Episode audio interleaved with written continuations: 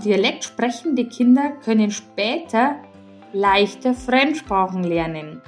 Das heißt, die bilinguale Erziehung wirkt sich eben positiv auf die kognitive Entwicklung vom Kind aus und es stärkt eben Konzentrationsfähigkeit, das Erinnerungsvermögen und macht es einfach später leichter, weitere Sprachen zu meistern. Grundsätzlich ist ähm, Gehirn wurscht, ob äh, das Kind Französisch lernt oder Fränkisch. Grundsätzlich ist einfach Kopf in Kurswechsel Kindheit. Dein Podcast für ganzheitliche Bildung und Erziehung mit Andrea Schmalzel und Petra Rodenberg. Hallo und herzlich willkommen zu einer neuen Folge von Kurswechsel Kindheit. Ein liebevolles Grüß euch aus Bayern. Ja, und ein trockenes Moin aus Flensburg, ihr Lieben. Und heute ähm, haben wir ein ja total spannendes Thema, nämlich das Thema Dialekt. Ihr habt ja gerade schon einen gehört, nämlich den von Andrea. Ja. Ähm, ab und an kriegt man ja immer gesagt, boah, Dialekt geht gar nicht. Und wenn du auf Facebook unterwegs bist, dann musst du Hochdeutsch sprechen lernen und das ist ganz, ganz wichtig für deine Videos. Wir haben beschlossen, dass das völliger für uns auf jeden Fall Quatsch ist, weil das der Dialekt gehört zu Andrea und das macht sie total authentisch und die meisten unserer Hörer verstehen den auch super gut. Aber Andrea hat mal recherchiert, weil das hat sie schon gewurmt, dass irgend so Videotrainer mal gemeint hat, sie müsse jetzt Hochdeutsch sprechen. Ja, tatsächlich. Das hat mir wirklich narrisch gemacht. Typischer bayerischer Ausdruck. Ähm, ja, ich habe mich tatsächlich mal für so ein Coaching beworben gehabt, wo es eben um die Sprache geht, weil man dachte, Ma, mein Gott, jetzt wenn du da Leute ausbildest, dann musst du auf einmal anders sprechen und nicht mehr so, wie du bist. Und dann habe ich mich da beworben gehabt und dann da war der erste Satz, ja, also wir lernen jetzt als erstmal Hochdeutsch. und dann hat sie mich erst einmal vor die Socken gehauen und hat na, um Gottes Willen, das bin nicht mehr ich. Und ähm, ich habe es tatsächlich mal in einer der ersten Kurse mal probiert, wirklich ein Live-Event Hochdeutsch zu sprechen. Und die Teilnehmer, ich glaube, die haben mich selber nicht mehr wiedererkannt. Deswegen habe ich gedacht, nein, das lassen wir mal besser. Und tatsächlich habe ich dann wirklich recherchiert zu diesen Thema, weil ich eben auch gleich zu der Teilnehmerin, wo da zu mir gesagt hat, ja, also ich muss jetzt auch Hochdeutsch sprechen lernen, habe ich gesagt, ja, aber das hat doch so viele Vorteile, Dialekt zu sprechen. Und dann hat sie gesagt, nein, nein, nein, nein. Und dann sind wir in eine ziemlich interessante Diskussion geraten. Deswegen haben wir jetzt mal recherchiert und diese Podcast-Folge deswegen aufgenommen. Und Peter hat dann gleich gesagt, ah, klar, mach mal. Weil es ist tatsächlich echt so, dass gerade mal nur jedes fünfte Kind Dialekt spricht, was ich tatsächlich auch nicht gewusst habe, was ich total schade finde. Ähm, und deswegen schauen wir jetzt uns einfach mal so ein paar Vorteile von diesem ganzen Thema an, denn es heißt wirklich, ähm, dass Mehrsprachigkeit, also das heißt Dialekt plus Hochdeutsch, äh, wirklich förderlich ist für die Entwicklung der Kinder, denn ja, sie ähm, vernetzt die Gehirnstrukturen besser und auch wesentlich komplexer und deswegen heißt es eben, dass Dialektsprecher ein besseres Sprachverständnis entwickeln. Das habe ich sogar schon im Studium gelernt, als es nämlich damals hieß, dass wir ähm, ja quasi beim äh, Dialekt, Kinder mit Dialekt das überhaupt nicht abgewöhnen sollen, dass das nämlich Dialekt die erste Zweisprachigkeit ist, immer vorausgesetzt, die Kinder lernen Dialekt und Hochdeutsch. Ganz genau. Schauen wir uns einen weiteren Vorteil an. Dialekt sprechende Kinder können später leichter Fremdsprachen lernen. Das heißt, die bilinguale Erziehung wirkt sich eben positiv auf die kognitive Entwicklung vom Kind aus und es stärkt eben Konzentrationsfähigkeit, das Erinnerungsvermögen und macht es einfach später leichter, weitere Sprachen zu meistern. Denn grundsätzlich ist ähm, Gehirn wurscht, ob äh, das Kind Französisch lernt oder Fränkisch. Grundsätzlich ist einfach Kopf Hände. Genau, ich denke, wichtig ist, dass das Kind beide ähm, beide Sprachen in Anführungsstrichen lernt, nämlich den Dialekt und das Hochdeutsch. Und ein bisschen Dialekt haben wir ja alle ganz sauberes Deutsch spricht man ja angeblich nur in Hannover. Ähm, aber vom Grundsatz her, ähm, denke ich, ist auch, dass die Rollen klar sein müssen, genau wie bei einer bilingualen Erziehung. Also entweder haben wir vielleicht eine Familie, wo alle Dialekt sprechen, da wäre es total unauthentisch, wenn man auf einmal so ein gestelltes Hochdeutsch daherreden würde als Elternteil. Oder aber, wie gesagt, wenn es so eine Familie ist, wo alle Dialekt reden, dann wäre es gut, wenn dann eben im Kindergarten oder in der Kita Hochdeutsch gesprochen wird oder in der Schule, was ja sowieso meistens der Fall ist. Ähm, oder es kann ja auch sein, dass in einer Familie vielleicht nur der Vater Dialekt spricht und die Mutter spricht Hochdeutsch.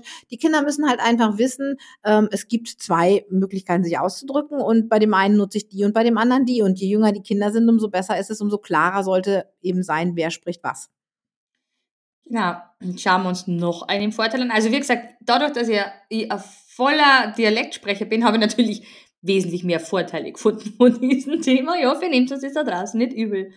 Ähm, ja, weiterer Vorteil heißt eben auch, ähm, dass die Kinder, die Dialekt sprechen, unter verschiedene Sprachvarianten wechseln können. Das, und so haben sie eben auch die Möglichkeit an mehr sozialen Interaktionsmöglichkeiten eben in unterschiedlichen kulturellen Kontexten.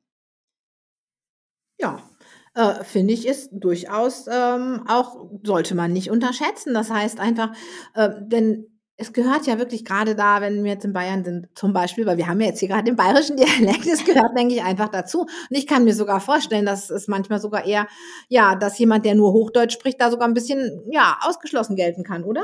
Ja, auf jeden Fall. Also würde ich ganz wirklich so sehen. Und ähm, bei uns, bei meinen Kindern im Kindergarten, muss ich jetzt die Geschichte noch kurz erzählen, da war es wirklich so, also wie gesagt, ich bin ja eben ähm, bei der Regensburg in der Nähe und in dem Kindergarten, wo meine Kiddies tatsächlich gegangen sind, die hat immer gesagt, also bei uns sprechen wir bayerisch. Ne? Also bei uns sprechen wir tatsächlich bayerisch, haben aber natürlich auch Hochdeutsch gelernt.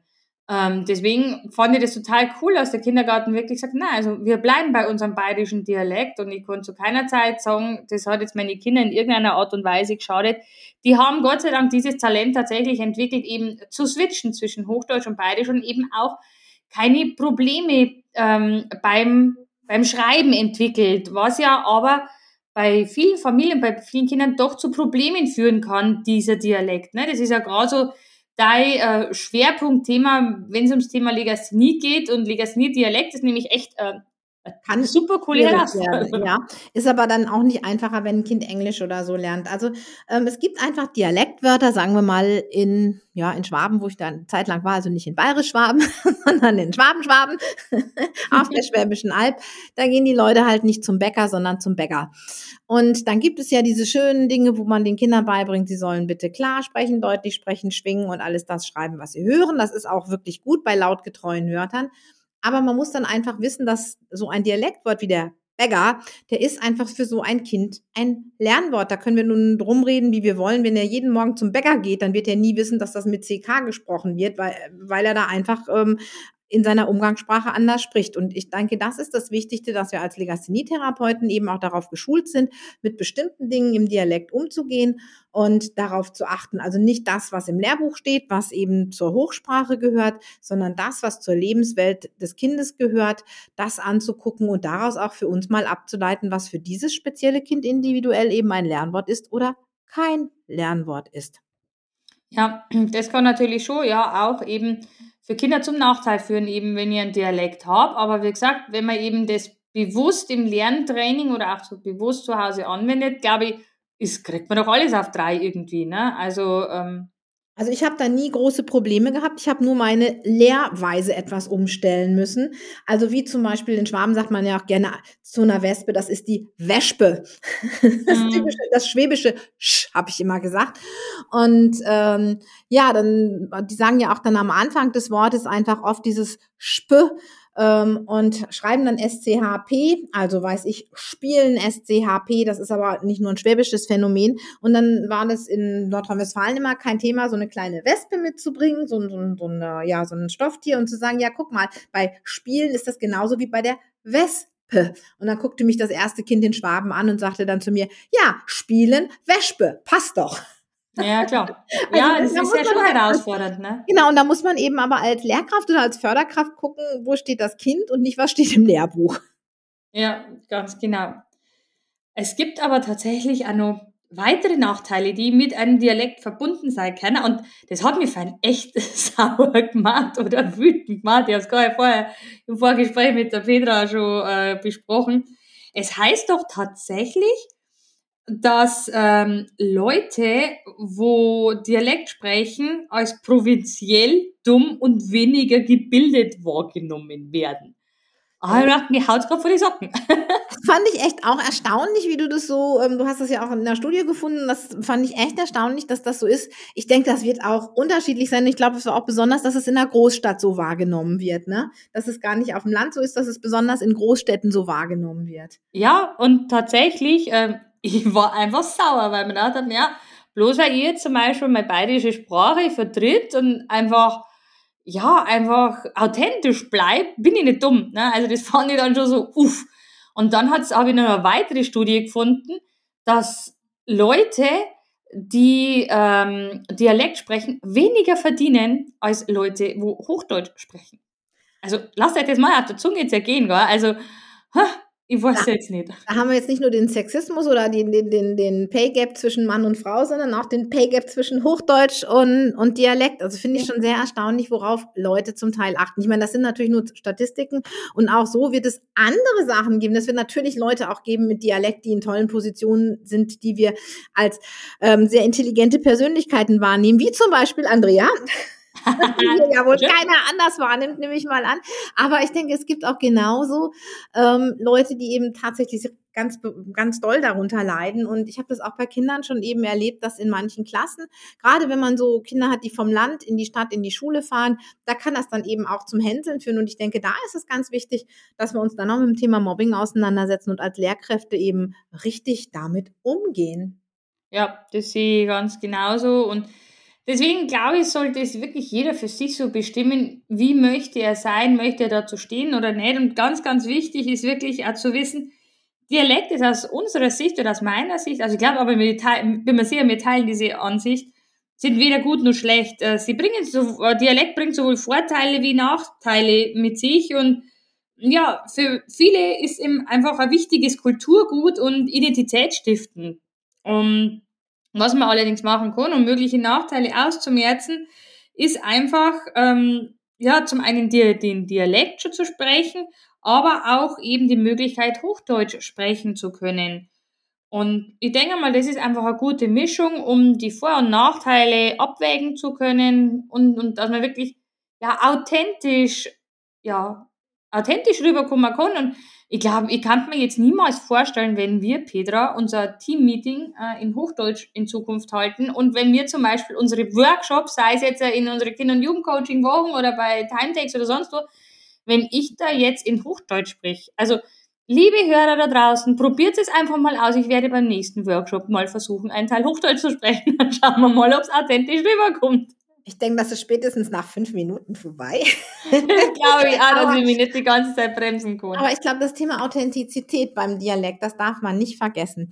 Ähm, wir haben ja einige Jahre in Südfrankreich gelebt und ich habe mich sehr bemüht, die Sprache zu lernen, mich da zu zu verständigen und auch gut zurechtzukommen, mich mit den Nachbarn zu unterhalten. Aber trotz und allem wäre ich nie auf die Idee gekommen, mit meinen Kindern Französisch zu sprechen. Und ähm, das wäre einfach für mich völlig unauthentisch gewesen, in dieser Zeit mit den Kindern Französisch zu sprechen und womöglich meine Fehler, die ich ja in dieser Sprache auch immer noch mache, auch wenn ich mich sehr bemüht habe, die Sprache zu lernen und auch gut spreche, an meine Kinder weiterzugeben. Ich hätte mich da völlig komisch gefunden, wenn ich da jetzt den Part des Französischsprechens übernommen habe. Das heißt, haben einfach die Freunde auf der Straße, die Kinder in der Kita übernommen. Und natürlich haben wir auch dafür gesorgt, dass sie die Möglichkeit bekommen haben, Französisch zu sprechen. Aber unsere Familiensprache war einfach Deutsch und das hat sich auch nie geändert. Und ich glaube, wenn jemand von Haus aus Dialekt spricht, ähm, und dann auf einmal so ein gestelltes Hochdeutsch spricht mit seinen Kindern, wo er womöglich dann auch noch Fehler oder so reinmacht, weil er das einfach ja überhaupt nicht mehr ich sag mal, man kann ja dann vielleicht auch gar nicht mehr so liebevoll sein und gar nicht mehr so spontan sein, wenn man auf einmal so in einer Sprache spricht, die einfach nicht die eigene ist.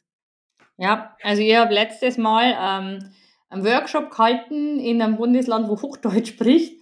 Und ich habe es wirklich versucht. Ne? Also ich habe es wirklich versucht, den ganzen Workshop auf Hochdeutsch zu halten. Ich habe es irgendwann kommen dann die Emotionen bei mir und die Gefühle dann bei mir und in dem Moment, wo ich dann so ich bin und in meinem Flow bin, dann ist dieses wieder rübergekippt und dann habe ich wieder beide gesprochen. Und äh, wie gesagt, wie du schon gesagt hast, das, da spielen ja Emotionen und so weiter eine Rolle und Gefühle. Und ich habe das in dem Moment, wo das dann bei mir hochkocht ist, habe ich einfach mein, meinen bayerischen Dialekt nicht mehr bremsen können, habe dann wirklich gesprochen und ja, es ist da tatsächlich von, äh, von einer Teilnehmerin dann schon gesagt worden, ja, also es war schon äh, schwieriger, mir zuzuhören, weil sie sich mehr konzentrieren hat können. Dann haben wir gedacht, oh, ist das cool, dann habe ich gleich einen konzentrationssteigernden Effekt auch noch mit dabei gehabt. Yeah! Na, also haben wir gleich zwei Fliegen mit einer Klappe geschlagen. Habe ich die Konzentration von der Dame tatsächlich geschult und die Wahrnehmung und Aufmerksamkeit und somit war es wirklich bei mir und von dem, was ich erzählt habe. Also hat auch noch mehr Vorteile, der Dialekt. Also gelohnt. Ja, wenn ihr zu dem Thema Dialekt noch was habt, was wissen wollt oder was loswerden wollt, weil wir glauben, dass das ein ziemlich heißes Thema ist und Kinder damit auch oft konfrontiert sind, dann lasst uns doch hier einfach mal unter dem Artikel eure Meinung dazu da, weil wir würden uns wahnsinnig freuen, was ihr dazu denkt. Also, was ist deine Meinung zum Thema Dialekt? Positiv oder negativ oder wie sind deine Erfahrungen dazu? Wir freuen uns auf deinen Kommentar. Ja, yeah, auf jeden Fall. Wir freuen uns riesig. Bis ja. dann. Bis zur nächsten Folge. Macht's gut, ihr Lieben. Tschüss. Servus.